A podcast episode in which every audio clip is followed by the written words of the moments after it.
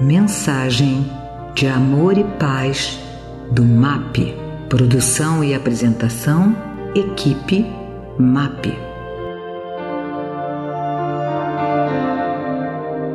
Olá, caros amigos do MAP. Estamos aqui iniciando os trabalhos segundo a proposta do podcast.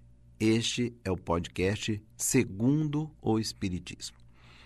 Nós vamos adentrar no estudo de hoje a questão do livre-arbítrio. Muitos, muitos companheiros, mesmo aqueles que professam dentro da doutrina dos espíritos, negam a existência do livre-arbítrio, alegando que a pessoa do mundo é tão independente quanto o pássaro no alçapão. Isso é uma expressão do Emmanuel, como se nós estivéssemos presos e não tivéssemos a liberdade para agir. E muitos se questionam porque nós, encarnados, né, como se estivéssemos trancafiados num corpo de carne, não temos a liberdade para agir. A primeira coisa a se pensar é que livre-arbítrio é, sim, a liberdade de agir mas existe limites para essa ação e ela necessariamente precisa ser pensada dentro de uma responsabilidade. Então, quando nós pensamos em livre-arbítrio na doutrina dos espíritos, o nós precisamos refletir sobre a liberdade de agir, mas também a responsabilidade dos nossos atos. Portanto, quando nós falamos na doutrina espírita de lei de causa e efeito, ela vem necessariamente nos cobrar a responsabilidade pelas ações adotadas, as ações proferidas. Então, existe necessariamente em nós um limite e esse limite é a nossa maturidade. Mas como assim, Daniel? Olha, se necessariamente nós tivéssemos toda a liberdade, nós tivéssemos um livre-arbítrio total, nós poderíamos, por exemplo, derrogar as leis de Deus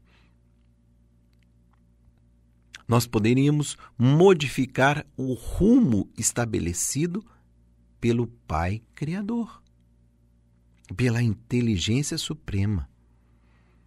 Então, há que se imaginar que o limite está sempre na, na condição de que somos criaturas, de que somos filhos de Deus. Então a nossa liberdade, ela é limitada à nossa condição de criatura, de filhos de Deus. Eu posso agir com toda a liberdade na condição de espírito? E aí, de novo, nós vamos retomar o que dissemos no início. Vai depender da maturidade. Existem coisas que nós poderíamos fazer, mas nós ainda não temos condições de fazer. Nós teríamos essa possibilidade. Então, podemos imaginar qualquer coisa é, na área da ciência. Nós poderíamos fazer muitas coisas. Mas a maturidade científica ainda não nos permite, por exemplo, clonar com segurança um outro ser humano. Existem tentativas, existem estudos, mas nada que se comprove a eficácia dessa ação. Então, nós temos a liberdade de clonar o ser humano. Nós podemos ter essa liberdade, mas nós ainda não temos a maturidade científica para isso. Então, a maturidade é um limitador a essa liberdade.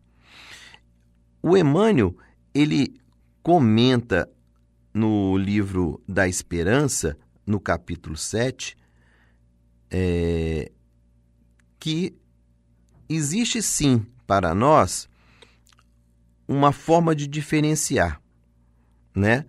Então, o livre-arbítrio da falta do livre-arbítrio, ou qual seria o limite para o livre-arbítrio. E ele diz que é, a doutrina espírita ela veio nos auxiliar a entender os estatutos divinos. E isto se mostra para nós como um instrumento de aumento da liberdade. Por quê? Se eu não estou preso mais, como estivemos durante longos períodos dentro de uma concepção religiosa de uma única existência, ou até mesmo de um materialismo de uma única existência, nós vamos perceber que, nos entendendo como espíritos imortais, a nossa responsabilidade aumenta. E por que aumenta? Porque eu serei solidário ou estarei atrelado à responsabilidade de tudo que eu fizer nessa encarnação, sofrendo as consequências dos meus atos bons ou maus numa próxima existência. Não necessariamente a, a próxima existência, não é imediatismo, mas eu terei que necessariamente me haver com aquilo que eu fiz, de bom ou de mal. Diz ele aqui: no Fórum da Consciência, nós aprendemos que a, a liberdade de fazer o que se quer está condicionada à liberdade de se fazer o que se deve. E aqui é que nos interessa. Na atualidade, nós temos aberto muitas frentes de batalha. E nós estamos falando no campo político, no campo do conhecimento, nós estamos falando na filosofia, nós estamos falando nas ciências, nós estamos falando no âmbito religioso. Tudo está sendo descortinado, tudo está sendo é, aberto para os nossos olhos, como se a cortina estivesse sendo tirada. E à medida que a cortina se abre, nós podemos entender o que fazer. Portanto, liberdade incondicional, total, é para nós espíritas a possibilidade de crescimento, de cumprimento das leis divinas. Porque nós estamos associando a liberdade de agir com a responsabilidade do que deve ser feito, como disse Emmanuel. No Livro das Esperanças, capítulo 7. Nós precisamos atrelar essas duas coisas. Se nós somos espíritos imortais e se as múltiplas existências são solidárias umas com as outras e carregam dentro de si a responsabilidade sobre os atos que fizemos, o que fazemos hoje refletirá necessariamente nas próximas existências. Então, se eu quero total liberdade no futuro, é necessário que eu aproveite no presente a maior responsabilidade sobre as minhas ações. Percebendo que existe uma lei divina que ordena e coordena todas as nossas ações. Se todos aqueles que nós costumamos chamar de malfeitores não tivessem responsabilidade pelos seus atos, nós estaríamos vendo, ainda na atualidade, o surgimento de grandes é, malfeitores que a humanidade teve. Eles estariam voltando e necessariamente praticando os mesmos equívocos, as mesmas atrocidades. E isso não ocorre.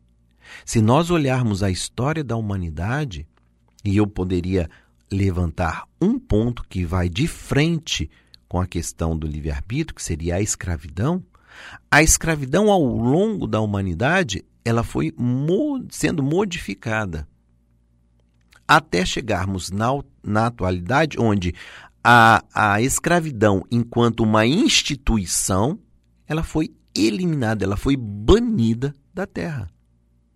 Mas nós ainda temos trabalho escravo, ainda nós temos uma postura daqueles que usam dos outros como se fossem servos. Porque necessariamente essas pessoas estão proibidas por lei de serem escravi, escravocatas, de escravizarem aqueles que estão na sua condição de, de, de mando. Mas eles ainda praticam o mando e o desmando em função da sua posição social, da sua posição política, da sua posição é, de empresário, muitas vezes financeira. Então, é nesse sentido que Deus muitas das vezes impede que esses que assim o fizeram voltem e tornem a fazer novamente, colocando assim um limite temporário para as suas ações. Corrigida a forma de ser e principalmente de, de, do que se deve fazer, necessariamente se restabelece a liberdade, podendo novamente usufruir do seu livre-arbítrio. O assunto de hoje? Reforma íntima. O nosso podcast, segundo o Espiritismo. Um grande abraço a todos. Esta mensagem é um oferecimento do MAP Movimento de Amor ao Próximo. www.map.org.br No nosso Facebook MAP Underline Oficial e no nosso Instagram MAP Underline Oficial com dois L's. Os telefones do MAP são 3392 5600 e 3392 5700.